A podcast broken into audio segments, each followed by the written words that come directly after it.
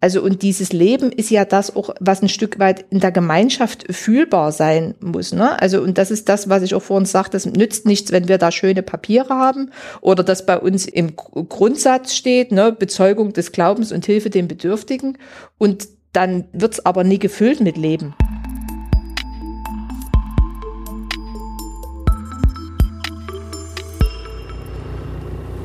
Angekommen. Das erste Mal seit ja, seit Wochen mal wieder draußen. Zwecks Quarantäne. Das muss man aber auch nicht haben. Aber dafür geht es heute gleich in die Dienststelle. Und zwar zur Frau Marisch. Die hat, äh, ist Referentin für das neue Amt Pastoral. Ich glaube, das hat noch einen längeren Namen, aber den weiß ich gerade nicht. Peinlich. Aber dafür bin ich ja hier, um das herauszufinden. Herzlich willkommen zur 14. Folge der Malteser Blicke, dem Podcast der Malteser aus den Diözesen Dresden, Meißen und Görlitz. Ich bin Michael Pietsch und in diesem Podcast treffe ich mich einmal im Monat mit Menschen, die in den verschiedenen Bereichen der Malteser arbeiten, um mit ihnen über ihren Alltag und ihre Erfahrungen zu sprechen. Über allem steht dabei die Frage, was ist das für ein Mensch, der es sich zur beruflichen Aufgabe gemacht hat, anderen Menschen nah zu sein? In dieser Folge erwartet mich Frau Marisch. Sie ist Diözesanreferentin Malteser Pastoral und wir haben uns in der Dienststelle in Dresden verabredet, nahe der stark befahrenen Leipziger Straße. Wer aufmerksam zuhört, kann in der Folge sogar die ein oder andere Straßenbahn vorbeirumpeln hören. So, da ist der Eingang zur Dienststelle und rein geht's. Maske natürlich auf. Dann gucken wir mal. Oh, ich war lange nicht mehr hier. Und einmal bitte klingeln.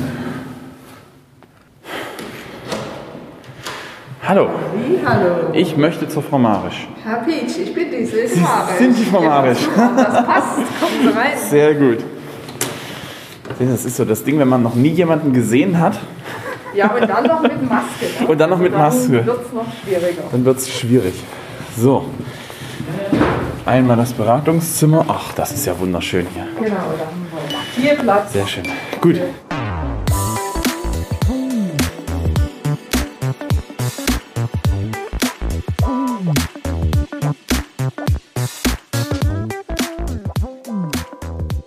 Frau Marich, wie geht's Ihnen? Gut, ich kann mich nicht beklagen. Wir hatten heute Haussegnung hier bei den Maltesern und habe jetzt schon zwei Rückmeldungen bekommen, die auch digital dabei waren und waren alle sehr dankbar und zufrieden. Und wenn die Arbeit Spaß macht und gut geglückt ist, dann ist es auch für einen selber Was schön. ist denn eine Haussegnung?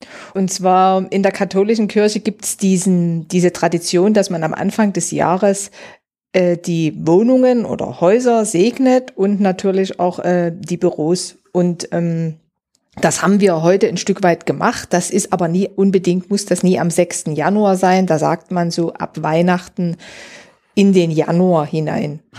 Sie sind, da habe ich extra nochmal nachgefragt, vorhin habe ich es nämlich falsch gesagt, Diözesanreferentin Malteser Pastoral. Was bedeutet das? Was, was ist denn das? Ja, spannende Frage. Also Pastoral ist im Grunde genommen ein Stück weit ähm, der Ausdruck in der katholischen Kirche für Überbegriff Seelsorge im weitesten Sinne. Ne? Also es gibt bei uns ein Pastoral, ein Referat für Pastorales in der Kirche. Es gibt Frauenpastoral, Männerpastoral, Pastoral für Jugend. Und das, was ich mache, ist sozusagen Malteser Pastoral, ne, wie es der Name schon sagt. Aber Seelsorge könnte natürlich ein Stück weit irreführen, weil ich bin ja jetzt nie Seelsorgerin in dem Vergleich, wie es zum Beispiel Priester sind. Ne? Da geht man hin, wenn man Fragen hat zum Leben oder Krisen oder ja auch andere Sachen. Also so dieses Eins zu eins Ding. Und das ist es eben in dem Falle nicht, denn wir haben ja zwei Diözesan Seelsorger, also die da auch wirklich Seelsorge äh, für uns Malteser machen. Aber ich bin im Grunde genommen Seelsorge schon, aber im weitesten Sinne. Und da merken Sie schon, wie ich anfange, schwammig zu werden. das klingt so wie alles oder Genau, nichts. ja, und das ist es auch im Grunde. Also im Grunde genommen ist es alles, was mit Menschen zu tun hat, im weitesten Sinne. In meinem Bereich ist es darauf reduziert, dass es eben die Malteser sind, ne? also Malteser Pastoral und dort für die Menschen da sein im Sinne der, und das ist ja ein Stück weit auch im Namen noch, kommt da dazu, der Identität der Malteser. Ne? Also im Grunde genommen, die Malteser haben eine Identität, die ist eindeutig christlich, logisch. Und äh, diese Identität, die ja christlich auf dem Glauben fundiert, in die Malteserwelt zu bringen. Und dann sind wir bei der Frage, wie. Und dann fange ich wieder an. Ja, das ist ein weites Feld. Aber ich denke, da kommen wir dann vielleicht nochmal dazu, wie das dann im Einzelnen aussieht. Also im Grunde genommen für die Menschen da sein aus dieser christlichen Tradition und Identität heraus. Ja, da brauche ich Sie jetzt gar nicht, gar nicht so fragen, wie der Dienst konkret aussieht, weil wenn das so viel ist, so, wo Sie sagen, äh, es ist irgendwie alles, oder können Sie das umreißen? Naja, ich denke schon. Also das Wichtigste ist äh, zum einen, dass es kein Bürojob ist. Ne? Also ich soll mit den Menschen tätig werden und das war auch am Anfang, äh, als ich hier angefangen habe, von Herrn Wessels und auch jetzt Herr Effenberger klar, dass die gesagt haben, sie müssen in die Fläche gehen. Ne? Also es nützt jetzt nichts, dass hier jemand irgendwo in einem Zimmer sitzt und irgendwie kluge Sätze schreibt und irgendwo per Mail verteilt, sondern ich soll sozusagen mit den Menschen vor Ort was tun. Ne? Was dann getan wird, da sind wir wieder bei dieser großen Breite. Ähm, aber ich denke, das ist so eine Voraussetzung. Und das war sozusagen auch der Start, womit ich angefangen habe im Januar, im Januar sage ich schon im Juni, dass ich sozusagen raus bin und gesagt habe, okay, ich fange jetzt an, Corona ist gerade Sommerpause, äh, jetzt nichts wie vor Ort fahren und gucken, was da äh, vor Ort läuft. Und das kommt mir persönlich sehr entgegen, weil für mich persönlich wäre es schrecklich, wenn ich so einen Bürojob habe und ich habe Lust auf Menschen. Ich finde es spannend, was es alles für Leute gibt, was die tun und da bin ich natürlich bei den Maltesern super, weil die so viele Dienste haben, so viele unterschiedliche Ehren und Hauptamt und was es da alles gibt. Also ja. Aber wo fahren Sie denn dann hin? Also wenn Sie sagen, Sie wollen unter die Leute gehen, wahrscheinlich dann in in den gesamten Bezirk wahrscheinlich oder? Genau, wir haben ja in den beiden, ich gucke da einmal dahinter, weil hinter in die Karte hängt, Ja, stimmt. äh, von den beiden Diözesen, genau, Dresden-Meißen und Görlitz. Und da haben wir ja ganz verschiedene Standorte, also Dienststellen, Einrichtungen, äh, Rettungswachen, Häuser verschiedenster Art. Und da habe ich einfach, als ich im, Jahr, im Juni angefangen habe, mich da angemeldet und habe gesagt, hallo, ich würde gerne mal kommen und ich bin überall herzlich auch empfangen worden. Also ja, ich habe dann einfach gesagt, ich komme gerne mal hin, um zu gucken, a, was macht ihr da? Und b, natürlich auch, was habt ihr für Erwartungen an die Stelle? Ne? Was, was braucht ihr? Und da muss ich sagen, ist es ja eine Vielfalt auch, was diese Grundlagen von christlichem Leben an den einzelnen Standorten ähm, darstellt, ist völlig unterschiedlich. Ne? Es gibt äh, Bereiche, es gibt Orte, es gibt Dienste, Teams. Da gehört das selbstverständlich dazu, dass so Sachen aus dem Kirchenjahr vielleicht mitgefeiert werden oder mit bedacht werden oder dass es da irgendwelche Traditionen gibt. Also gerade was wir schon vorhin besprochen haben, die Haussegnung. Und dann gibt es eben auch Einrichtungen, äh, wo gesagt wird, ja, wir wissen nicht so richtig und wir brauchen Hilfe. Und das war sozusagen auch damit, wo ich begonnen habe, dass ich gesagt habe, okay, ich bin jetzt da, ich helfe euch, unterstütze euch. Was braucht ihr? Ne? Was brauchen die Leute vor Ort? Was habt ihr für Ideen, wo ich euch unterstützen kann und auch helfen kann? Und was kam da? Was waren denn so die Erwartungen? Wo haben Sie denn gesagt, na Mensch, jetzt da, da bräuchten wir Unterstützung oder wo, vielleicht gibt es auch was, wo Sie sagen, oh nö, bei uns, das läuft. Naja, es ist ganz verschieden. Ne? Also das eine ist ja in, bei den Maltesern das Haupt- und das Ehrenamt. Ne? Bei dem Ehrenamt ist es so, dass es da, ähm, also das sind ja Leute, so wie Sie, ne, die tagsüber einen Job haben ne, und dann abends oder am Wochenende irgendwie Hilfe leisten. Ne? Und die haben natürlich ganz andere Erwartungen oder beziehungsweise kann man dann eher nur Angebote machen und sagen, okay, wir machen jetzt mal zum Beispiel einen Malteser Ehrenamtsabend und äh, gucken mal, was ist denn die Identität der Malteser, wo kommen die her, was haben die für eine Tradition, was haben die für eine Geschichte und äh, also das ist jetzt ein Beispiel, was machen wir heute daraus? Ne? Und dann gibt's natürlich Leute, die sagen, hm, das ist spannend, interessiert mich und dann gibt's vielleicht Leute, die sagen, eh Freunde, ich arbeite hier ehrenamtlich im Hospizdienst, bin tagsüber äh, an der Kasse hier acht Stunden und will dann abends nichts von Geschichte hören. Ne? Also da ist es, das ist so das Ehrenamt. Ne? Da muss man auch wirklich gucken, was, was wollen die Leute. Und da gab's Ideen und Wünsche und das haben wir jetzt auch schon dieses Jahr umgesetzt. Also gerade hier hatten wir mal einen Tag in der Dienststelle mit den Ehrenamtlichen aus Prolis.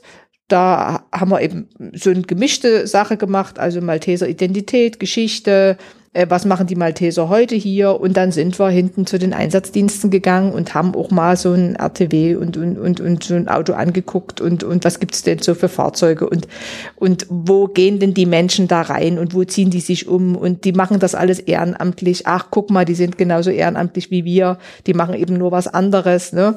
Und das war der Wunsch äh, der Kollegin von Prolis, die gesagt haben, das könnten wir uns gut vorstellen für die Ehrenamtlichen.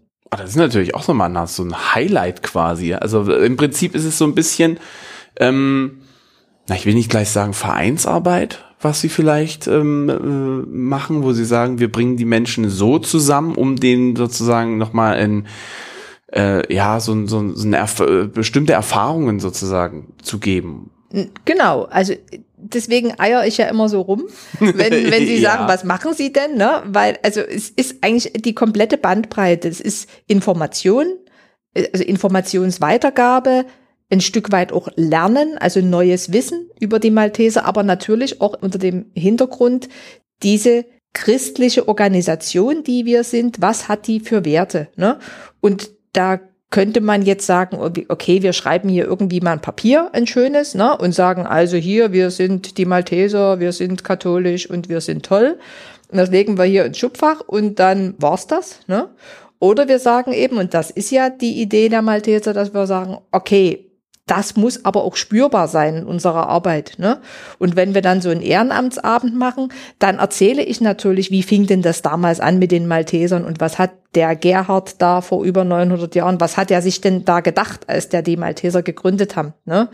Und da kommt das natürlich automatisch dazu, dass das ein tiefgläubiger Mensch war, der in dem Nächsten, dem er geholfen hat, das Ebenbild Gottes gesehen hat.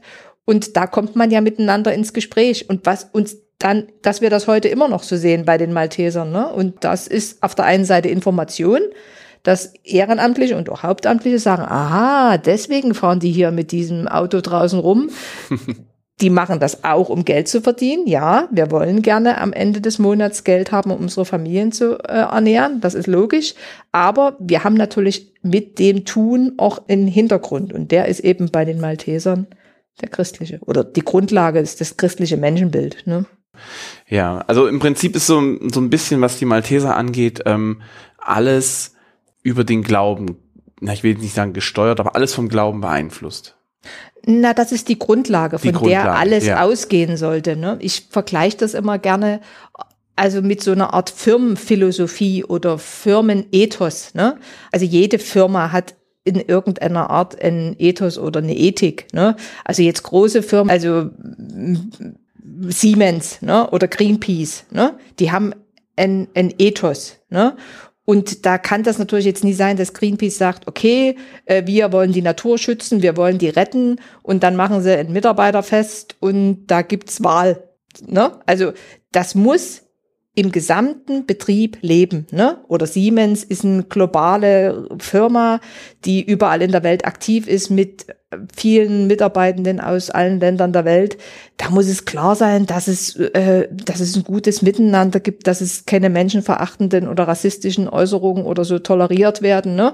Und das ist ein Ethos. Ne? Und die Malteser sagen, wir sind klar, unsere Grundlage ist das christliche Menschenbild, dass wir in jedem, der uns gegenüber steht, Gott sehen. Ne? Also das ist ja das, das christliche Menschenbild, dass das sagt, der Mensch ist das Abbild Gottes. Ne? Also Gerhard hat das so ein Stück weit gesagt, die Herren Kranken. Also er hat immer gesagt, äh, die, die ich sehe in dem Gegenüber Jesus. Ne?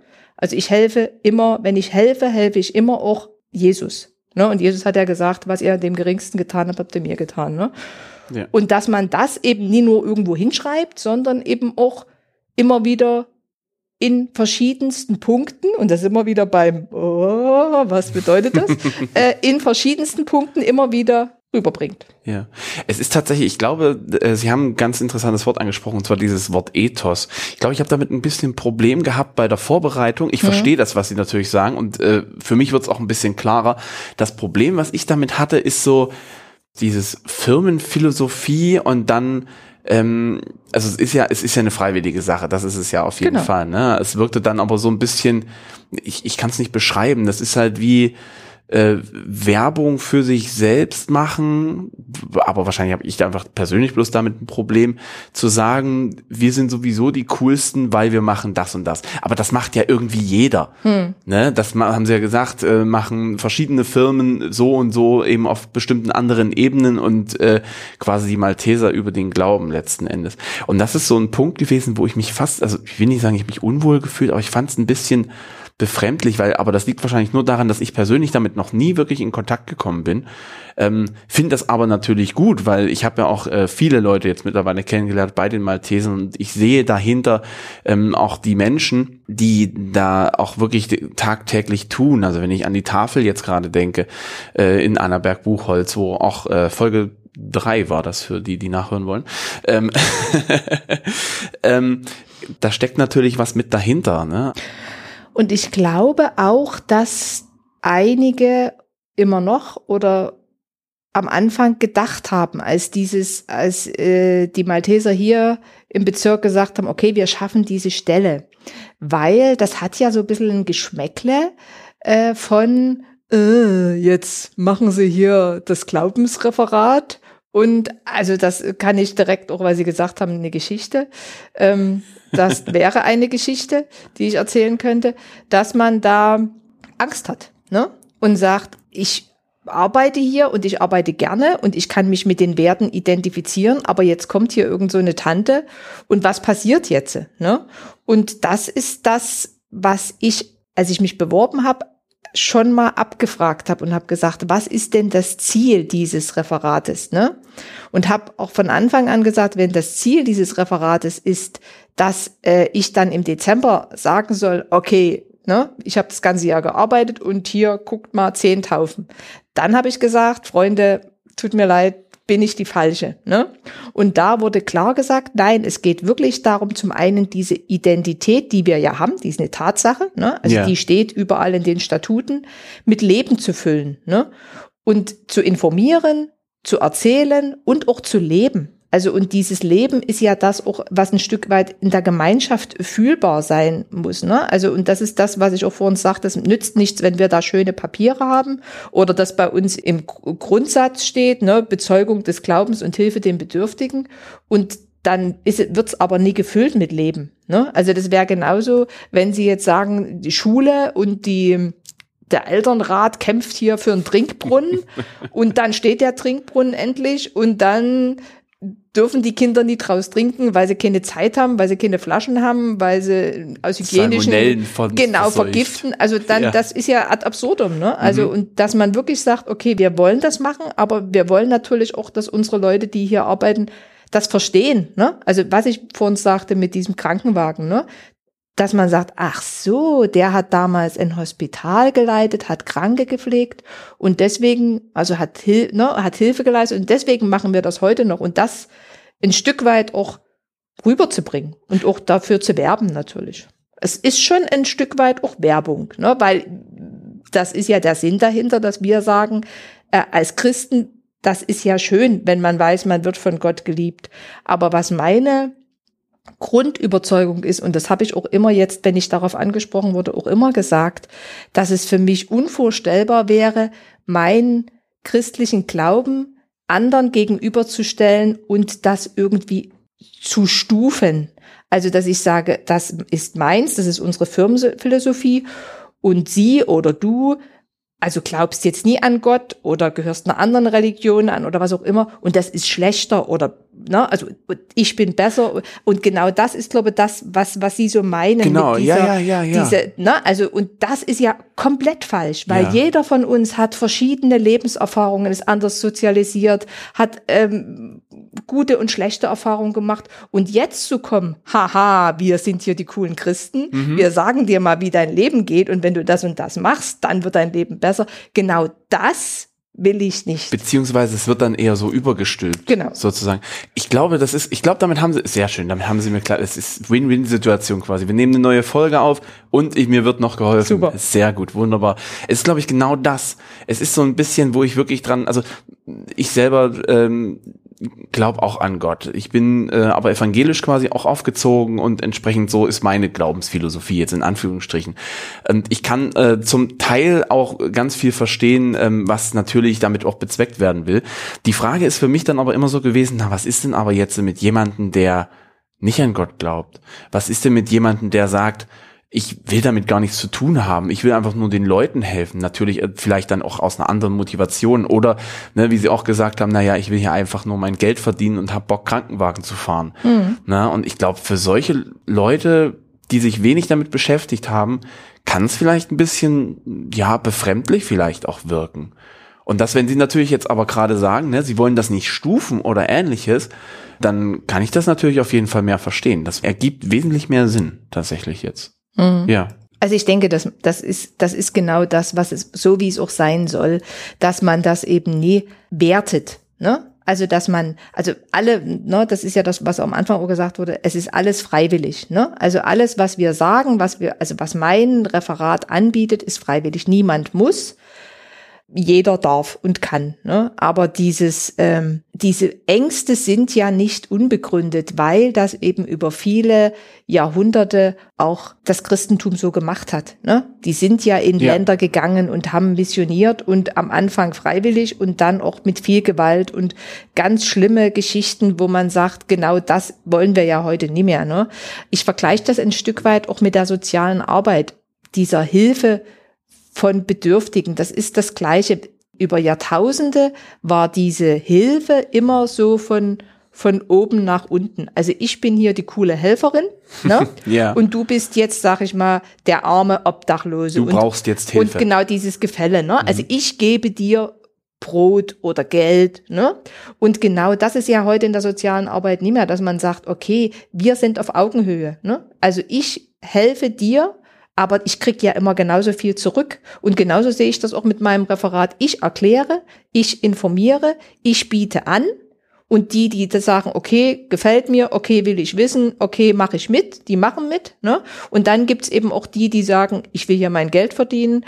Äh, ich habe, es gibt ja auch viele, die schlechte Erfahrungen gemacht haben. Ne? Also die einfach, es gibt teilweise auch Leute, die aus der Kirche ausgetreten sind, aus den unterschiedlichsten Gründen. Und das müssen wir akzeptieren. Ne? Da können wir nicht sagen, nee, also komm mal, das ist hier alles toll. Und, ne? Hab es dich ist, mal nicht so. Genau, hab dich mal nicht so. Ne? Es ist einfach nie alles toll. Wenn wir in die Geschichte gucken, zurückgucken, sowieso nie. Aber auch in der Gegenwart muss man einfach sagen, das bin ich auch schon drauf angesprochen worden, es gibt einfach auch schlimme Sachen, die in der Kirche passieren. Und das kann man nie wegreden und sagen, nee, also komm mal, ne? Und immer nur die schönen Sachen. Aber genau dafür bin ich ja da, dass man da auch jemand hat als Gegenüber, der sagt, okay, jetzt setzen wir uns doch mal hin, was ist denn da und wer denn und warum und wie geht's dir damit? Ne? Also so ein bisschen als Vermittlerin vielleicht auch. Genau. Aber immer auf diesem Augenhöhe-Ding. Ja, ja, genau. ne? Also nie ich coole, erklär dir jetzt mal die Welt und du, kleine Doofe, hörst jetzt mal zu, sondern ich lerne ja genauso von allen Menschen, egal welcher Religion, woher die kommen. Und dann wäre es natürlich die perfekte Malteser Familie, ne?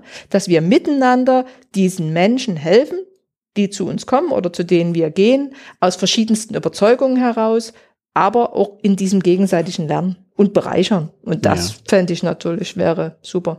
Ja, also ich will da jetzt eine Uni, das muss Ja. man ja auch sagen, es gab ja schon ganz viel jetzt, auch bevor ich gekommen bin, ne?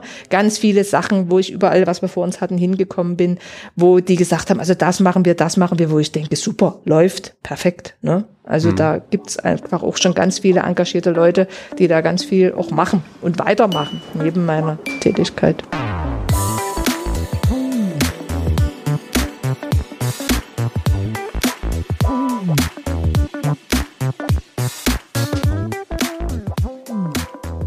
Es gibt ja auch so verschiedene Tage, die habe ich mir mal rausge, äh, rausgeschrieben. Was ist denn der Maltesertag?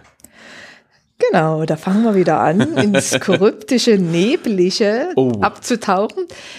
Äh, der Maltesertag, also den bewerbe ich ein Stück weit äh, in den einzelnen Diensten damit, dass ich sage, wir nehmen uns einen Tag, es kann auch ein halber sein oder Stunden, und machen da was zusammen. Oh, oh, oh. So als Oh, Beispiel, was genau, macht was macht da? man denn da? Genau, und da kommt es ja wieder drauf an, was brauchen denn ihre Leute? Ne? Wenn ich dort zu den Leitungskräften gehe und sage, was ist denn gerade bei Ihnen im Team? Ne? Was brauchen Ihre Leute? Und da gibt's die verschiedensten Teams. Da gibt's Teams, die sind ganz neu, ne? die müssen sich gerade finden. Also wir haben zum Beispiel einen Malteser-Tag gemacht. Da haben wir gesagt, da waren ganz viele neue Kolleginnen. Da ging es ein Stück weit erstmal, sich kennenzulernen. Dann haben wir wirklich gesagt, okay, wo kommen die Malteser her? Also Geschichte, Identität. Dann haben wir das Jahresthema gemacht. Das war im letzten Jahr, ähm, ich will dich segnen, ein Segen sollst du sein. Und haben dann ein Stück weit äh, auch in Kleingruppenarbeit miteinander gearbeitet. Was bedeutet denn das Segen? Ne? Also Segen ist immer so groß und oh, klingt nach Kirche. Aber im Grunde genommen ist ja. Entschuldigung, wenn ich gerade lache, es klingt nach Kirche. naja, klingt na, so, oh, ja. jetzt ne, Segen und so. Aber dass wir dann am Schluss, es war wirklich, wir haben da auch schöne, eine schöne Arbeit gemacht, dass wir gesagt, wir, wir sind alle ein Segen. Ne? Ich bin Ja. als Mutter ein Segen für meine Kinder. Ähm, ich bin als Kollegin ein Segen, wenn ich mich hinsetze, wenn meiner Kollegin das nie gut geht. Ich bin ein Segen auf der Straße, wenn jemand sagt, oh, ich weiß nicht, wo es lang geht, können Sie mir den Weg weisen, ne? oder wenn ich jemand die Tür aufhalte. Und wenn man das dann runterbricht, ne, von diesen, ich sag jetzt mal, teilweise auch Kirchensprech. Ne? Also wenn man das übersetzt Ja, und, ja. und, und äh, einfach sagt, okay, was bedeutet's denn für uns, egal woher wir kommen oder an was wir glauben, dann wird's so ein Stück weit auch erlebbar und hat auch dann was mit unserer Arbeit zu tun. Aber da sind dann auch tatsächlich alle dabei. Also Ja. das sind ja dann nicht nur nicht nur Gläubige, sondern auch äh, welche, die sagen, boah, ich habe das mal in Nachrichten gesehen, da ist ja was passiert, ich will damit nichts zu tun haben, die das dann auch mit annehmen und mittun sozusagen. Genau, also es ist ja jetzt nie, dass wir da irgendwelche Glaubenskurse machen. Ne? Also deswegen sage ich immer, was braucht ihr Team? Ne? Äh, ein anderes Beispiel, da haben wir zum Beispiel gesagt, ähm, die Kollegin hat gesagt vor Ort, ach boah, das ist, wir haben jetzt so ein stressiges Jahr hinter uns, wir haben uns alle fast nie gesehen. Wir, jeder hat an sich, äh, an seiner Stelle gekämpft, Corona, keine Kontakte, es gab keine Teamtage. Mein Team braucht jetzt einfach mal eine Pause im Mhm. weitesten Sinne. Was können wir denn da machen? Und letztendlich ist dann rausgekommen, wir haben eine Waldmittagspause gemacht. Wir haben uns getroffen, haben zusammen Mittag gegessen und die Dienststelle äh, ist direkt am Wald, also in so einem Stadtwald und dann sind wir sozusagen über eine Stunde ungefähr durch den Wald gegangen. Ich hatte mir das vorher angeguckt, haben wir fünf Stationen gemacht und dann haben wir immer so eine kurze Pause gemacht. Da waren zum Beispiel eine Weggabelung, ne? Kreuzung, Kreuzung im Leben, was macht das mit mir? Ich stehe auch manchmal an Kreuzungen, äh, entscheide mich für den falschen Weg oder gehe einen Weg, den ich gar nicht geplant habe. Also ich glaube so fünf Minuten pro St- und dann sind wir einfach weitergegangen und man hatte Zeit zum Quatschen und wie geht's dir? Dann hat man eine Station Wasser. Was bedeutet Wasser für uns? Wir haben super sauberes Trinkwasser. Ne? Was ist das? Und Wasser des Lebens, Tiere, Fla also Immer so einen kurzen Input. so wie so ein Input, geben. genau. Mhm. Und dabei aber gehen, ne? Also weil ja Corona, wir sitzen alle irgendwie vorm Bildschirm und ne, irgendwelche Beratungen digital. Und dann sind wir wieder zurück, haben zusammen Kaffee getrunken, haben noch in Segen ähm, gesprochen und also zwei oder ich weiß gar nicht, drei Stunden waren das vielleicht ein schönes Miteinander. Das ist so ein richtiger Teamtag, so ein, so ein Teamfindungstag. Wie, wie, sagt man da? Teambildende Maßnahme. Teambildende Maßnahme. Ich, eine Kollegin hat jetzt mal vor kurzem gesagt, als ich das so erklärt habe, weil die auch sagte, was machen Sie denn? Und da sagte sie, ach so, Sie sind so eine Art Feel-Good-Manager. ich sage, ja.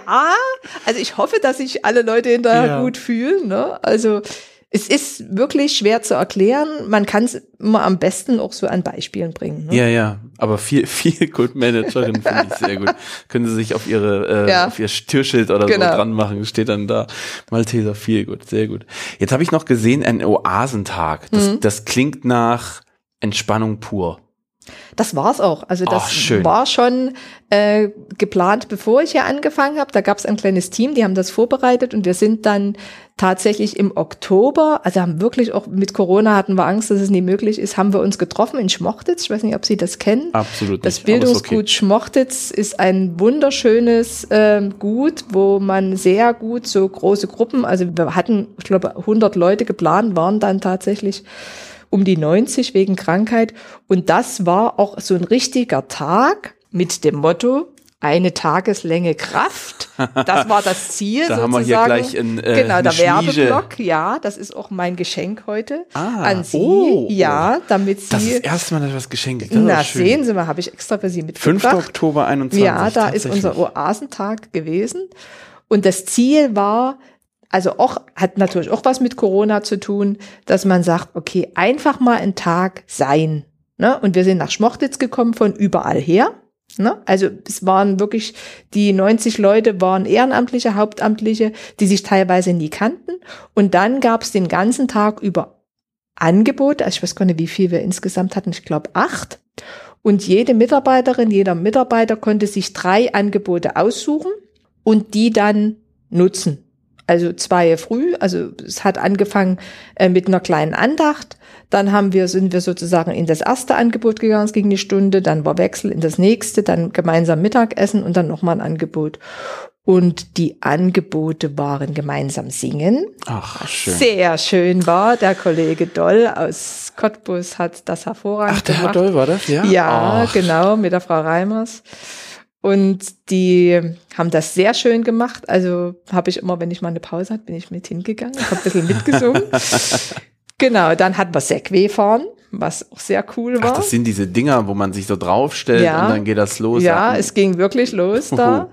Dann hatten wir einen Parkspaziergang, hat äh, die Frau Blochwitz gemacht. Die ist da durch den Park gegangen, den Park mit allen Sinnen genießen. Da war so ein Spaziergang. Dann gab's, ähm, jetzt komme ich nie auf den Namen, wenn man so, das hat der Herr Jäger gemacht, der war auch schon im Podcast, ne? Die Frau Reimers auch. Ich, es, es, Ah ja, grad ich- es kommt gerade alles wieder. Die Ich, kennen ja alle, ja. Sie sind wirklich viel gut Managerin, Managerin auch bei mir. Es kommt gerade wieder. Ja, die ganzen guten Erinnerungen an die schönen Podcasts. Ja, ja, genau, ne? genau, genau. Ähm, der Herr Jäger hat, wenn man Geo Geocaching. Geocaching, Natürlich. genau. Geocaching hatten wir. Dann hatten wir eine Künstlerin eingeladen, Oh. Die ähm, künstlerisch gestaltet hat mit den Kolleginnen und Kollegen. Dann hatten wir eine Entspannungseinheit. Das war echt cool, weil ich bin zweimal dort gewesen, als die Leute aus diesem Entspannungsraum rauskamen und die kamen alle so Wie auf so einer Wolke ja, schwebend. Echt? Ja, ja, ja. Unglaublich. Also es war so schön. Was hatten wir noch? Bogenschießen. Oh ja, Ja, das mag ich Entspannung, Spannung, Entspannung. Ich hoffe, jetzt habe ich niemanden vergessen. Kegeln mit Herrn Kegeln. Wessels auf der Oh, Haus. mit dem Herrn Wessels. Ja, da war Kegeln mit Herrn Wessels in der Kegelbahn. Also ein richtig schöner Tag, wo auch hinterher ganz viele Rückmeldungen kamen. Also das war schön. Einfach mal zusammen sein, mal quatschen, zusammen essen, reden miteinander, tun. Quasi mal einen Tag Urlaub. Genau. Und dass man so ein Stück weit Kraft tanken kann. Mhm. Ne? Ja. Das In sind aber, das sind ja im Prinzip auch so ein bisschen die Sachen, die äh, auch während der Pandemie teilweise weggefallen sind. Ne? Ja. Also wenn ich jetzt höre singen, äh, ich glaube, ich, ich glaube sogar in der letzten Folge habe ich gesagt, ah, ich gehe in äh, Chor singen und so weiter und so fort. Und es ist tatsächlich eine der letzten Proben gewesen, weil danach ging es dann plötzlich peu à peu, Mhm. Ja. äh, war dann irgendwann Feierabend und das vermisse ich persönlich auch. Also das ist wirklich so, ne? Und, äh, auch Kegeln, das macht man ja eigentlich auch eher wenn man das eben kann letzten Endes. Aber ich gehe mal davon aus, da werden bestimmt ganz viele Schutzbestimmungen noch mit äh, eine Rolle gespielt haben. Wir haben wirklich da, wir haben wirklich vorher überlegt, können wir das noch machen und haben dann wirklich, also streng 3G, haben das wirklich auch kontrolliert und haben dann trotzdem noch, wie wir das heute auch gemacht haben, nochmal vorher alle testen. Wir hatten auch nochmal Tests vor Ort. Gott sei Dank, alles gut gegangen, alle gesund. Und Perfekt. Das war wirklich ein sehr schöner Tag. Beim nächsten Oasentag bin ich dabei. Ja, steht schon fest im Juni. Im Juni, sehr Ja. gut. Habe ich vielleicht sogar Urlaub, mal gucken. Na dann, auf nach Schmochtitz. Wenn Sie es noch nie kennen, muss ich ja den Werbeblock machen. Da müssen wir, da müssen wir Es machen, ist ein jeden Fall. Erlebnis, ja. Ich habe noch Pilgertage gefunden. Mhm. Also Pilgern kenne ich natürlich. Ich kenne Jakobsweg, sagt mir was. Da geht's einmal quer durch Europa quasi. Aber was sind denn die Pilgertage? Also wir haben überlegt, was wir machen, so für Mitarbeitende einfach mal auch so dieses, also auf der einen Seite schon ein Stück weit spirituell, auf der anderen Seite aber auch ein Stück weit Erholung. Ne? Und für mich persönlich ist es auch so, dass ich mich, wenn ich mich bewege, sehr gut erholen kann. Und da ist natürlich das Pilgern perfekt, weil man ist gemeinsam unterwegs, also in Gemeinschaft, bewegt sich und dann, das ist unser Ziel, also wir sind, wollen zwei Tage unterwegs sein, wollen erst mal gucken, wie es so läuft, ähm, wollen wir natürlich Station machen. Ne? Und dann ist es jetzt nicht geplant, dass wir sagen, wir machen eine Station und beten da den Rosenkranz streng und feiern eine heilige Messe, sondern ähnlich, dass wir sozusagen Leute ermöglichen, im, im Leben miteinander auch Gemeinschaft zu erleben und mit diesen spirituellen Denkanstößen. Ne? Also ich bin selber auch pilgern gegangen, wenn man da so geht. Teilweise geht man ja alleine, man denkt und, und dann ist es schön, wenn man Orte hat, wo man da ähm, Pause oder Rast machen kann. Das bieten sich dann meistens an dem Weg so kleine Kirchen oder Kapellen Mhm. an und dass man die vielleicht thematisch nochmal untergliedert und einfach Denkanstöße gibt. Ne? Und jetzt nie streng im Sinne der katholischen Kirchenlehre da äh, eine Messe feiern, sondern wirklich ein Miteinander auch vielleicht gemeinsam gestalten. Und die Idee ist, dass wir den ökumenischen äh, Jakobsweg gehen wollen. Also wir wollen in Görlitz starten. Da bin ich dann früher mal am Vorbereiten. Laufen Sie denn echt nochmal ab dann den Weg? Ja. Ja. ne. Also der, der endet ja letztendlich in Santiago de Compostela. Also wenn wir als. Malteser gemeinsam laufen, dann sind wir, also gut, wenn wir nur zwei Tage gehen, brauchen wir wahrscheinlich sehr viele Jahrzehnte. Aber also entweder wir weiten das dann irgendwann mal auf drei Wochen aus oder es dauert drei Einmal Generationen. komplett. Die Malteser werden zugemacht, alle gehen pilgern. Ja. Das, also da das müssen wir mit Herrn Effenberger nochmal müssen reden, Sie ob das wir ja mal drei Wochen gehen können. Ja. Mhm. Nee, also freue ich mich auch, bin ich gespannt. Mhm. Was ich tatsächlich noch fragen muss, das habe ich mir rausgeschrieben. Also ich habe mir jetzt noch Gottesdienste aufgeschrieben, was natürlich auch gemacht werden soll. Also große Gottesdienste, die quasi natürlich für alle äh, Malteser wahrscheinlich äh, da ähm, ja zu besuchen sind letzten Endes, wo die hinkommen können. Dann, das ist dann, glaube ich, aber wirklich sehr na, wobei es wahrscheinlich auch so, wie Sie es erzählt haben, ist vielleicht auch ein bisschen weit hergeholt. Ich wollte jetzt gerade sagen, dass man sagen könnte, es ist vielleicht äh, nur an die äh, christlichen Menschen quasi das Angebot. Aber es können ja letzten Endes alle hinkommen. Vielleicht gibt es bestimmt den einen oder anderen, der dann sagt, äh, ja klar, nee, komme ich mal hin, ich gucke mir das mal wenigstens an. Ja, und die werden dann, dann entsprechend nach dem katholischen Vorbild gehalten, schätze ich mal. Also wir haben das große Glück, als Malteser hier in den beiden Diözesen zwei Seelsorger zu haben, die sehr nahe an den Menschen dran sind. Also das ist äh, Pfarrer Dutschke aus Lübbenau, der ist für das Bistum Görlitz zuständig und Kaplan Kostorz hier im Bistum Dresden-Meißen. Und mit denen haben wir gemeinsam überlegt, wie wir das machen.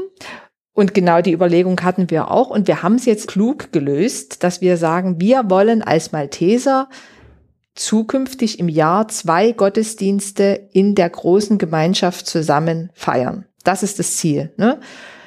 Das Ziel ist auch an verschiedenen Standorten. Da müssen wir jetzt gucken, weil das geht jetzt schon mit Corona beim ersten schon los, dass es eben nicht mehr vor Ort ist. Wir haben sozusagen gesagt, wir, wir wollen immer am Jahresanfang einen Gottesdienst gemeinsam feiern und im Mittelpunkt dieses Gottesdienstes stehen die neuen Mitarbeitenden. Wohl wissend, dass in der Regel die meisten keine Christen sind. Und da haben wir gesagt, okay, dieser Gottesdienst, den wollen wir als Wortgottesdienst machen, also nicht, wie es wirklich so in, ich sage jetzt mal, der katholischen Tradition, heilige Messe mit allem drum und dran, weil die Erfahrung ist, dass das für Menschen, die mit christlichen Glauben nichts zu tun haben, abschreckend ist. Weil sie gehen in diesen Gottesdienst und dann stehen die Leute auf, die Leute stellen sich hin, die sagen was, die knien, die stehen wieder auf, die sagen wieder was. Und sie wenn sie überhaupt keine Ahnung haben, denken die ganze Zeit, alle gucken auf mich und ich mache alles falsch. Und das kann abschreckend sein, dass, Ja. dass Menschen sagen, um Himmels Willen, dort gehe ich nie wieder hin, ich habe alles falsch gemacht. Ne? Ich würde ich würd sogar so weit gehen, es ist mal nicht nur für äh, vielleicht für Menschen, die sagen, ah Gott, es ist nicht so mein Ding. Es ist auch für welche, die, glaube ich, generell mit, mit der katholischen Kirche insgesamt nichts Ja. zu tun haben. Ich habe sehr wenig mit der katholischen Kirche jetzt an sich zu tun. Und ich war mal bei einem ökumenischen Gottesdienst. Das war für mich so so seltsam, genau dasselbe, wie Sie gerade sagten, ne? Da wird aufgestanden, da wird ähm, sich was, was für mich wirklich ganz, also wirklich, das ist ganz komisch, man, bevor man sich hinsetzt, äh, kniet man sich hin und bekreuzigt sich. Ist das richtig? Irgendwie, das hat, so habe ich es gesehen gehabt äh, zu dem Zeitpunkt. Das Schöne an der katholischen Kirche ist, dass es eine große Bandbreite Ach, an Vielfalt okay, gibt. Und mhm. ich kenne Menschen, gläubige Katholiken, die würden sich niemals hinknien. okay. Es hat was mit, dem- mit dem Zweiten Vatikanum zu tun, also in, in 60er Jahren, dass man da, also bis dahin war das relativ streng. Da wurde genau, wann muss ich knien, wann muss ich sitzen und so. Und dann wurde aber gesagt, das hat nichts mit Gott zu tun. Gott ist es egal, ob du kniest oder, ne, das ist für uns eine ehrfürchtige äh, Geste, wenn wir uns hinknien, aber ich kann genauso ehrfürchtig beten, wenn ich stehe, ne? Oder wenn ich sitze. Und ich kann auch ehrfürchtig beten, wenn ich liege. Ne? Von daher ist aber trotzdem, es ist eine Tradition, ne? dass man sich hinkniet, gerade ähm, zum Abendmahl oder so. Aber es gibt eben auch viele Katholiken, die das nie mehr machen. Ne? So, okay. Aber ich denke, für Neue ist es einfach abschreckend. Ja. Und da haben wir gesagt, wir wollen wirklich einen Willkommensgottesdienst und der findet jetzt statt. Habe ich jetzt hier auch, hier kommt schon wieder das Werbematerial. Da kommt schon wieder das Am Werbematerial. 26. Januar, 18 Uhr. Wir, das sollte eigentlich in Meißen stattfinden, weil wir in Meißen äh, uns neu aufstellen als Malteser und haben gesagt, deswegen wollen wir dieses Jahr nach Meißen gehen. Aber jetzt aufgrund von Corona haben wir gesagt, das ist jetzt keine gute Idee, aus beiden Bistümern da Menschen nach Meißen zu rufen. Das ist konträr der aktuellen Corona-Situation. Und deswegen haben wir gesagt, machen wir das digital hier aus ähm, Dresden-Pieschen, aus der Kirche und äh, machen da wirklich, also aus meiner Sicht, einen fröhlichen Wortgottesdienst, um Leute, die neu bei den Maltesern anfangen, auch ein schönes Willkommen zu ermöglichen. Und da gehen jetzt in den Tagen auch äh, Briefe raus. Also wir haben knapp 700 neue Mitarbeitende dieses Oha. Jahr, die angefangen haben und die bekommen alle einen Brief von Herrn Effenberger und so ein kleines Segensarmband äh, mit dem Jahresthema des letzten Jahres. Ich will dich segnen, ein Segen sollst du sein, dass man sozusagen auch, das immer wieder bei dem ähm, Pastoralthema, äh, das ist ja auch was. Wir freuen uns, dass du da bist bei den Maltesern. Ne? Wir freuen uns, dass du mit deinen Begabungen, mit deinem Wissen uns mithilfst, unseren Dienst zu erfüllen. Und das kann jetzt nie nur sein, ja, du kriegst am Monatsende Geld. Ne? Das ist eben nicht unsere Philosophie, sondern wir wollen eben auch im Laufe des Jahres immer wieder zeigen, du bist uns wertvoll. Äh, Wir freuen uns, dass du uns unterstützt. Und das ist eben diese Einladung, die da kommt. Und das ist ähm, sozusagen immer der Jahresanfangsgottesdienst. Da stehen die Neuen im Mittelpunkt. Na, das da ist der eine Gottesdienst, Oh, genau. Und, und dann haben wir, einen? genau, gibt noch einen. Und zwar der Gründervater sozusagen der Malteser, dieser Gerhard, hatte ich vorhin schon mal gesagt, selige Ja. Gerhard, der da äh, das äh, Hospital in Jerusalem hatte vor knapp 1000 Jahren. Der hat im Oktober seinen Namenstag. Und da haben wir gesagt, das ist doch ein guter Anlass, auch wieder alle Malteser sozusagen in Gottesdienst zu feiern und da stehen aber im Mittelpunkt die Malteserinnen und Malteser, die Jubiläen feiern, also die vielleicht 10 Jahre oder 20 Jahre Dienstjubiläum haben. Und da haben wir gesagt, da wollen wir sozusagen in die katholischen Tiefen greifen und sagen, okay, da machen wir eine richtige heilige Messe, wirklich in der Kathedrale, in der Hofkirche in Dresden mit dem Bischof. Und ich weiß nicht, ob es Weihrauch geben wird, aber dort wird dann das volle Programm. Und also weil natürlich als Katholik fühlt man sich da auch zu Hause. Und wir können ja jetzt nicht nur sagen, wir machen immer das äh, für die Interessierten und die Neugierigen, sondern ich sehe auch äh, mich in der Pflicht, denen, die wirklich in der Kirche verwurzelt sind und beheimatet sind, auch ein Stück das, dieses Gefühl wiederzugeben. Ne? Und dass man aber das paritätisch besetzt und sagt, okay, wir machen das für die Interessierten und die Neugierigen, aber auch für die, die sagen, das ist meine Heimat und das, ähm, da fühle ich mich gut und wohl. Ne? Und da haben wir gesagt, so gut, machen wir zwei. Ist ja auch nicht schlecht. Und dann mal gucken. Also wie gesagt, der Wunsch ist, dass wir es eben wirklich auch an den verschiedenen Standorten machen, dass wir mit den Gottesdiensten auch wandern in den Bistümern, dass wirklich auch mal irgendwann jede Mitarbeiterin, jeder Mitarbeiter sagen kann, es war auch mal bei uns, ne? weil wir jetzt immer nur in. Dresden, naja, es Ja, ist dann ja, so, na, nee, ja, die immer in Dresden, die sitzen da, ne? Also und das wäre schon schön, wäre mein Wunsch. Was ich aber gerade auch so mitkriege, wenn Sie das erzählen, das ist so alles krass Corona geprägt. Also ich habe versucht, Mhm. In den anderen vorherigen Folgen dieses Thema mal ganz kurz anzuschneiden, es eigentlich immer rauszulassen. Äh, aber hier ist ja wirklich, ähm, man will ja mit den Leuten in Kontakt Ja. kommen. Man will ja, äh, eigentlich will man am liebsten alle in einen riesengroßen Raum und mit Ja. denen riesengroße Partys feiern. Das ist ja fast gar nicht möglich. Das ist traurig. Ne? Und das bremst mich jetzt auch ein Stück weit aus. Ne? Also bis Oktober ging's ja noch, aber ich hatte auch dann, also ich war an ganz vielen Orten noch nicht, gerade die Rettungswagen habe ich jetzt noch gar nicht kennengelernt. Wir hatten ein, ein Treffen im November, da habe ich die Leitungskräfte kennengelernt, da haben wir äh, auch Malteser Identität und Segen und da habe ich gesagt, also ich will gerne zu Ihnen kommen, aber das ist jetzt unverantwortlich, da jetzt rumzureisen, nur im Sinne von, ich will euch mal kennenlernen. Ne? Also ah, ich hoffe, dass das irgendwie im Frühjahr dann wieder möglich ist und dass man dann, dass man dann auch vor Ort erstmal sein kann, weil, wie vorhin schon gesagt, es soll ja ein spe eine spezielle Sache für die Menschen vor Ort sein. Da muss ich aber erstmal irgendwie vor Ort wissen, was da denn überhaupt gebraucht wird.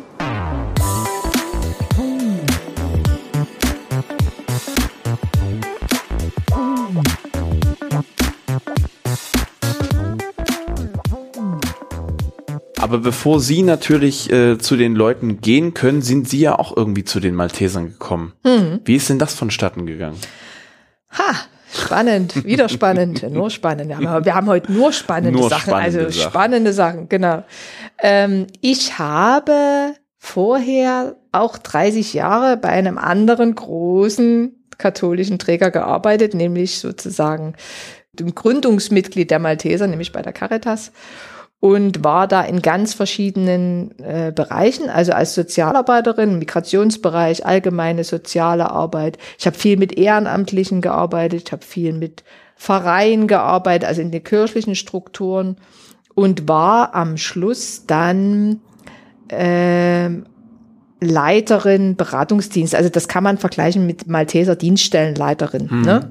Und diese fast 30 Jahre war immer so mein Thema, dass ich gesagt habe, okay, wir sind Kirche. Ne? Also wir sagen, wir, wir helfen aus dem christlichen Glauben heraus, aber das müsste auch in der Kirche ein Stück weit äh, äh, oder in unserer Arbeit auch spürbar sein. Und dann speziell als Leiterin am Schluss habe ich gemerkt, ich würde schon gerne was machen, auch für mein Team. Aber es ist so viel zu tun und zu arbeiten, dass ich nicht dazukomme. Das war dann meistens irgendwie dann um fünf, um sechs abends. Okay, jetzt hier Bürosegnung. Ja, jetzt mal schnell noch hier, m, wie Fahrer ranholen und wie, was können wir machen und so, ne? Das fiel immer nach unten. Und da habe ich immer gedacht, das wäre doch super, wenn es da jemand gäbe, der da irgendwie einen Plan hat ne? und sagt, hier Freunde, guckt mal, ich habe euch mal eine Vorlage gemacht, nutzt die, nutzt die nie. Genau, das war so immer mein Wunsch. Und dann kam die Stellenausschreibung der Malteser. Und dann habe ich gedacht, wie cool ist das denn? Die schaffen die Stelle, die du immer dir gewünscht hast äh, in deiner Position als Leitungskraft oder auch ähm, als Mitarbeiterin, dass da jemand ist, der das im Blick hat. Und da habe ich mich beworben und bin genommen worden und bin ganz glücklich und finde es cool, dass die Malteser das machen. Was ist denn da so Ihr innerer Antrieb? Wo sagen Sie denn, wenn Sie sagen, Sie wollen das ja irgendwann mal gerne machen, aber irgendwo muss es ja herkommen? Na, das eine ist natürlich aus meinem christlichen Glauben heraus. Ne? Also, dass ich sage, der christliche Glaube bietet ganz viel Lebenshilfe. Auch Menschen, die nicht glauben. Und das ist meine tiefe Überzeugung. Und deswegen finde ich diese Stelle so gut, weil man sozusagen Gutes tun kann und anderen auch ein Stück weit ähm, teilweise auch, also ich, das, da sind wir jetzt wieder bei diesen von oben herab helfen, aber nie helfen im Sinne, äh, ich zeig dir mal, wie es geht, weil Ja, ich ja. hier die Coole bin und du das lernen musst, sondern äh, also sich gegenseitig helfen. Ne? Und das ist ja bei meiner Stelle auch so, dass ich ähm, da ja auch ganz viel zurückkriege, ne? Wenn dann, wenn wir da dort, was weiß ich, ähm, in, bei diesem, bei dieser Waldmittagspause da in Leipzig, wenn ich da mit Kolleginnen rede, was die da machen und was die leisten, also das ist ja keine Einbahnstraße, meine Arbeit.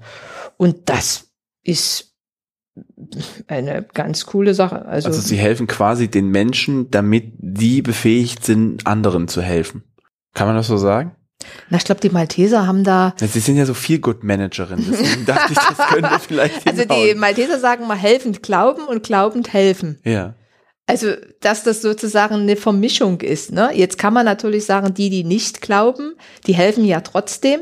Aber äh, ich denke, die Grundidee der Malteser, nämlich dieses christliche Menschenbild, ist ja ganz nahe dran an den humanistischen. Hm, Ne? ja, Also du sollst nicht töten, würde ja jeder Humanist auch unterschreiben. Ne? Und da kann man jetzt sagen, das ist christlich oder das ist humanistisch. Von daher denke ich, äh, auch diese ethischen Grundwerte sind nicht immer, also ohne Glauben natürlich, aber diese Auswirkung auf dieses Helfen, ne? dass ich anderen Gutes tue, weil es mein Nächster ist und er ist genau wie ich, kann man jetzt christlich sehen und sagen, ich sehe das als Abbild Gottes oder ich sehe es einfach aus humanistischen Gründen und sagen, der fühlt wie ich, der hat die gleichen Empfindungen und ich helfe dem und ich hoffe irgendwann, wenn ich in Not bin, hilft mir jemand, ne? Also das ist nie weit voneinander entfernt, also ne, außer mit diesem Glauben. Aber ich denke, man kann das äh, gut miteinander verknüpfen und das ist eine Win-Win-Situation für alle. Ja. Also ich finde auch, also meine persönliche Überzeugung ist tatsächlich, ich liebe deinen Nächsten wie dich selbst, wobei dieses Wort lieben die meisten natürlich abschreckt. Hey, ich liebe den ja Hm, nicht. genau. Aber ähm, jetzt ganz überspitzt gesagt, lieben heißt auch einfach mal den anderen vielleicht eben kein Bein stellen, wenn er an einem vorbeigeht und man kann ihn nicht leiden. Das reicht ja manchmal schon. So ein bisschen, äh, das finde ich eigentlich auch sehr spannend, was das angeht. Mensch, jetzt wird's richtig philosophisch noch. Ja, na klar. Das ist ja, das ist der Wahnsinn. Sie haben ja aber vorhin gesagt, Sie haben äh, studiert. Haben Sie denn Philosophie studiert? wenn wir schon hier Nein, dabei sind? Nein. Ich wollte immer gerne Theologie studieren, aber es ist irgendwie nie dazu gekommen. Ich habe eigentlich mal ganz am Anfang habe ich mal Kindergärtnerin gelernt. Kindergärtner- richtig Kindergärtnerin? Richtig Kind, so richtig. Also nicht echt. so, wie man das jetzt sagt, ich, ich bin Erzieher, sondern Sie sind noch Nein, Kindergärtnerin. Richtig, das war Ah. noch richtig DDR und richtig Kindergärtnerin. Kommen Sie auch von hier aus Dresden oder Pirna. zumindest Pirna? Hm. Ne? Und dann kam natürlich die friedliche Revolution und dann habe ich natürlich auch Erzieherin gelernt. Aber das Leben meinte es anders und ich war damals ähm, nach der friedlichen Revolution gab es ja plötzlich keine Kinder mehr. Plötzlich ist übertrieben. War abzusehen, die Geburten gingen zurück nach 89 und dann wurden viele Kindergärtnerinnen entlassen. Und dann war ich natürlich jung und dann wurde gesagt, ja, du bist ja noch jung und dann stand ich plötzlich auf der Straße und Das war die hatte, Begründung, ja? Naja, das, ja, also die mussten Okay, ich glaube, das entlassen, Thema, das Thema machen wir vielleicht nicht auf. mussten entlassen und dann hatte ich das Glück, dass eine Kollegin bei uns aus der Kirchgemeinde kam und sagte, ha, ich habe gehört, du bist arbeitslos, wir suchen gerade jemand bei der Caritas hier, äh, wir, das war die Zeit in den 90ern, da kamen vermehrt äh, Russlanddeutsche nach ähm, Deutschland. Äh, wir suchen da eine ABM-Kraft. Und das war sozusagen mein Einstieg in die soziale Arbeit. Migrationsberatung habe ich da angefangen 1993 oder 92 schon. Und ähm, bin sozusagen da in die soziale Arbeit reingerutscht und habe gedacht, ja, das ist ja aber auch cool und habe dann sozusagen in den 90ern dann soziale Arbeit studiert. Das war dann sozusagen also berufsbegleitend, habe dann noch mal in den 2000ern eine Mediationsausbildung gemacht. Mediation ist eine außergerichtliche Form der Konflikt- und Streitlösung. Dahinter steht der Gedanke, dass Beteiligte eines Konflikts selbst am besten wissen, wie dieser zu lösen ist. Ein Mediator oder eine Mediatorin hilft, den Weg zu dieser Lösung zu finden. Und jetzt weitermachen. Äh, bin also seit Anfang der 2000er Familienmediatorin. Also das sind, also ich habe mich ein Stück weit spezialisiert da auf äh, Paare, die sich trennen ne, und sagen, okay, wir wissen, wir wollen uns trennen, aber wie können wir das gut miteinander machen? Und weil ich das so spannend fand, habe ich äh, vor zwei Jahren entschieden, dass das cool wäre, das nochmal richtig zu studieren. Also ich habe eine Ausbildung gemacht, drei Jahre, und äh, die Viatrina in Frankfurt an der Oder bietet das berufsbegleitend als Masterstudiengang an. Und da habe ich mich beworben und bin auch angenommen worden, wusste damals aber noch nicht, als ich dieses Masterstudium angefangen habe oder anfangen wollte, dass ich mich bei den Maltesern bewerbe, so dass es sozusagen dieses Jahr ich mit dem Studium angefangen habe und bei den Maltesern Quasi alles neu. alles neu sozusagen. Und das war aber damals noch nie, also das hätte schon ja angefangen, aber wegen Corona wurde das dann verschoben, weil die gesagt haben, dass Mediation zu studieren muss Präsenz sein, weil sie, ne, ist schwierig. Und dann kam das sozusagen letztes Jahr alles zusammen und dann habe ich gedacht, ach, ich bin ein optimistischer, positiv denkender Mensch, das wird schon und es läuft super. Also das ist eine schöne Sache. Bin ich also gerade auch noch dabei. Ach, Das zum Güte. Thema Studium. Ah, Und da spielt natürlich der innere Antrieb eine große Rolle, ne? Also wenn Sie sagen, Sie wollen äh, aus der eigenen Überzeugung dann Menschen sozusagen helfen in schwierigen, ja, Streitsituationen in dem Falle, äh, das passt ja dann eigentlich gut zusammen, Ja. wenn Sie da helfen wollen.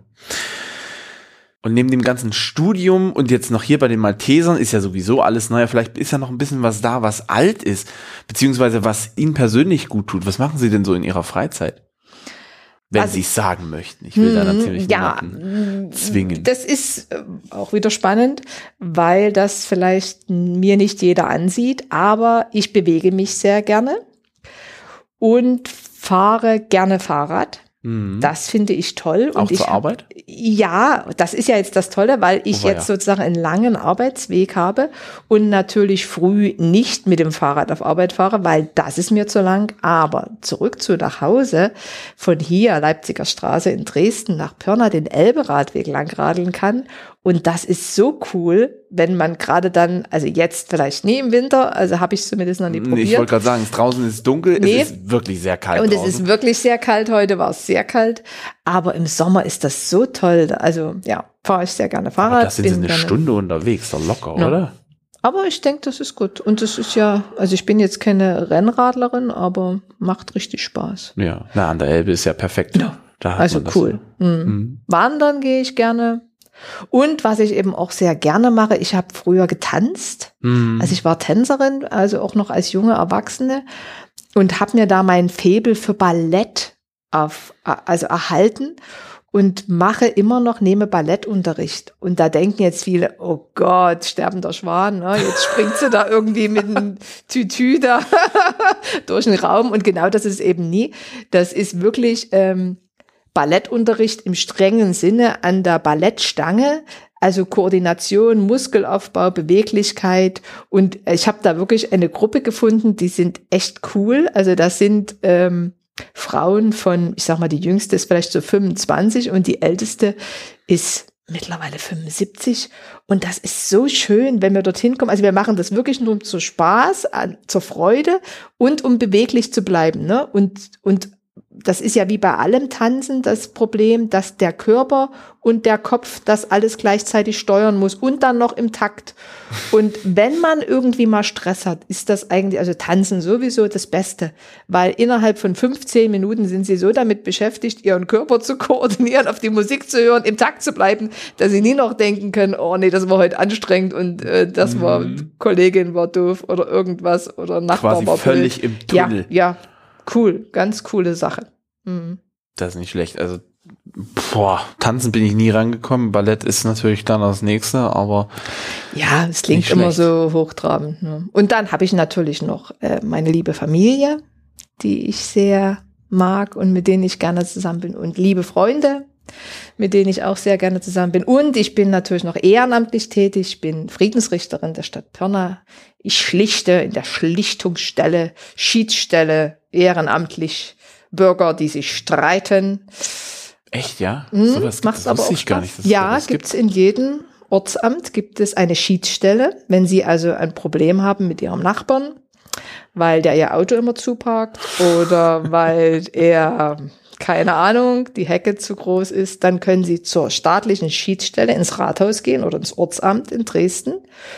Und dann gibt es eine Schlichtungsverhandlung, wo sie geladen werden. Wenn sie da nie kommen, kann, darf ich also auch so ein Bußgeld äh, erlassen. Also es ist wirklich eingebettet in das Rechtssystem von Deutschland. Krass. Hm. So ein bisschen der Richter für des kleinen Mannes oder der kleinen Frau. Ne? Also schon auch mit dem Hintergedanken, auch wieder dieses keine Einbahnstraße ist. Ne? Ja. Wenn man sich einigt, ist es ja immer eine Win-Win-Situation, weil oft hat der andere oder die andere auch was. Ne? Und wo man sagt, okay, ich mache das. Ne?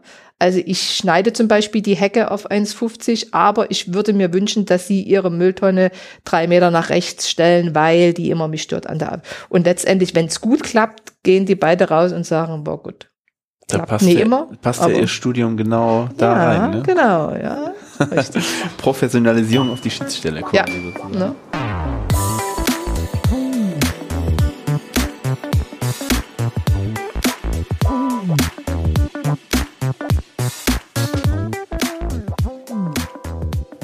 So, ich bin eingepackt.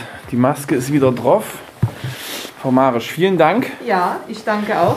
Das ist sehr schön, dass Danke, das so dass Sie funktioniert hier waren. Danke für Ihre Zeit, für Ja. Ihr Interesse und für für die philosophischen Ansätze, die wir heute hatten. Ja, die Leute wissen ja gar nicht, was passiert ist, als das Mikrofon aus war, wo es da nochmal drum ging. Dann noch ging es noch drei Stunden weiter. Ganz genau. mindestens. Jetzt ist es richtig dunkel, es ist 22 Uhr und wir sollten jetzt noch langsam mal losmachen, Ja. was das angeht. Ich glaube, ich brauche noch mal Hilfe bei der Tür. Ich Ja. hatte beim letzten Mal, als ich mit Herrn Wessels hier gewesen bin, habe ich tatsächlich die Tür nicht Es gibt gefunden. mehrere Türen hier, aber Mhm, genau, jetzt geht es nämlich dann da auch noch bald los. es gibt eine große Ausgangstür. Es gibt die eine große Ausgangstür.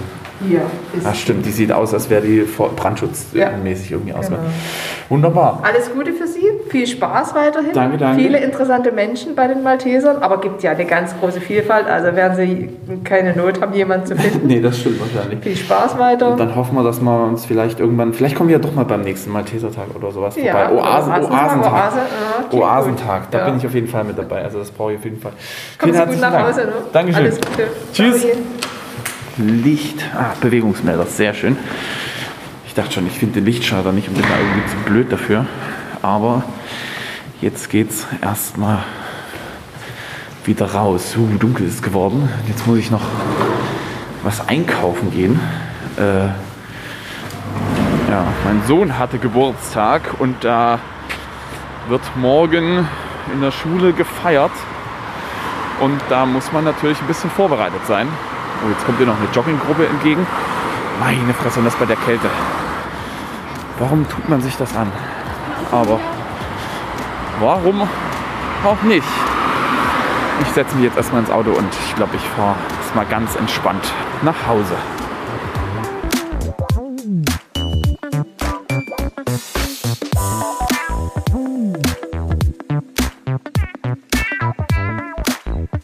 Das war die 14. Folge der Malteser Blicke.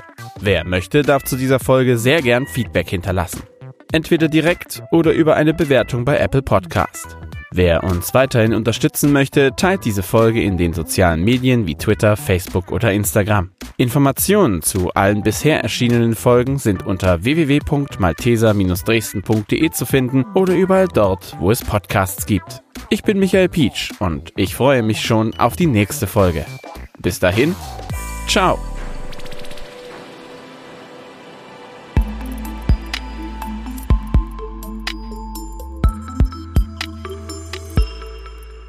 Sie haben viele Geschichten erzählt tatsächlich, was ich sehr schön finde. Ich sowas höre, sowas höre ich sehr gerne. Also Also das war wirklich krass. Also dieses, diese Angstnummer, was Sie am Anfang sagten, das war wirklich, dass ich da in eine, in eine Brat, also in, in eine, äh, hinkam und das war vorher schon so ein bisschen, naja, und muss das jetzt sein und warum? Also so zwischen den Zeilen, ne? Es war nie so, was wollen Sie hier, sondern und dann kam ich hin und das war am Anfang, oh ja, und was machen Sie da und was wollen Sie jetzt und äh, äh. und dann haben wir sozusagen was zusammen gemacht mit der Kollegin und dann, als das, als diese Veranstaltung vorbei war, kam die hinterher und sagte, Frau Marisch, ich muss Ihnen jetzt mal was sagen. Wissen Sie, ich hatte echt ein Problem und jetzt habe ich gemerkt, Sie sind echt nett.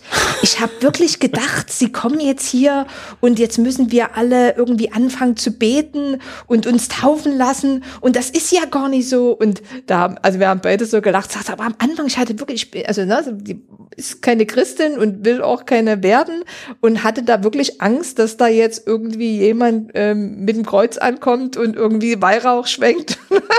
Es war sehr lustig. Also äh, sagt und ich muss Ihnen das jetzt mal sagen, Sie sind ja wirklich nett. Und sage ich, ja, ich hoffe.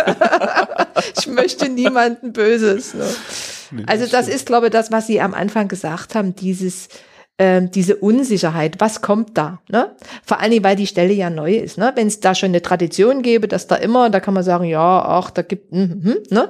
aber jetzt ist das neu und ich glaube, das macht schon auch Angst, wenn man bisher keine Berührungspunkte hatte. Ne? Das ist in vielen Regionen Deutschlands anders. Oder ähm, eine Kollegin sagte, ich bin im, natürlich in, in, in, Kathol in der katholischen Gegend aufgewachsen. Meine Eltern sind keine Christen, aber irgendwie alle Freundinnen waren katholisch und da war es irgendwie immer irgendwie irgendeiner wurde getauft oder irgendjemand hatte Firmung oder irgendjemand hat kirchlich geheiratet und da ist man irgendwie automatisch mit dabei, auch wenn man es selber nie ist. da weiß und man, wie es läuft.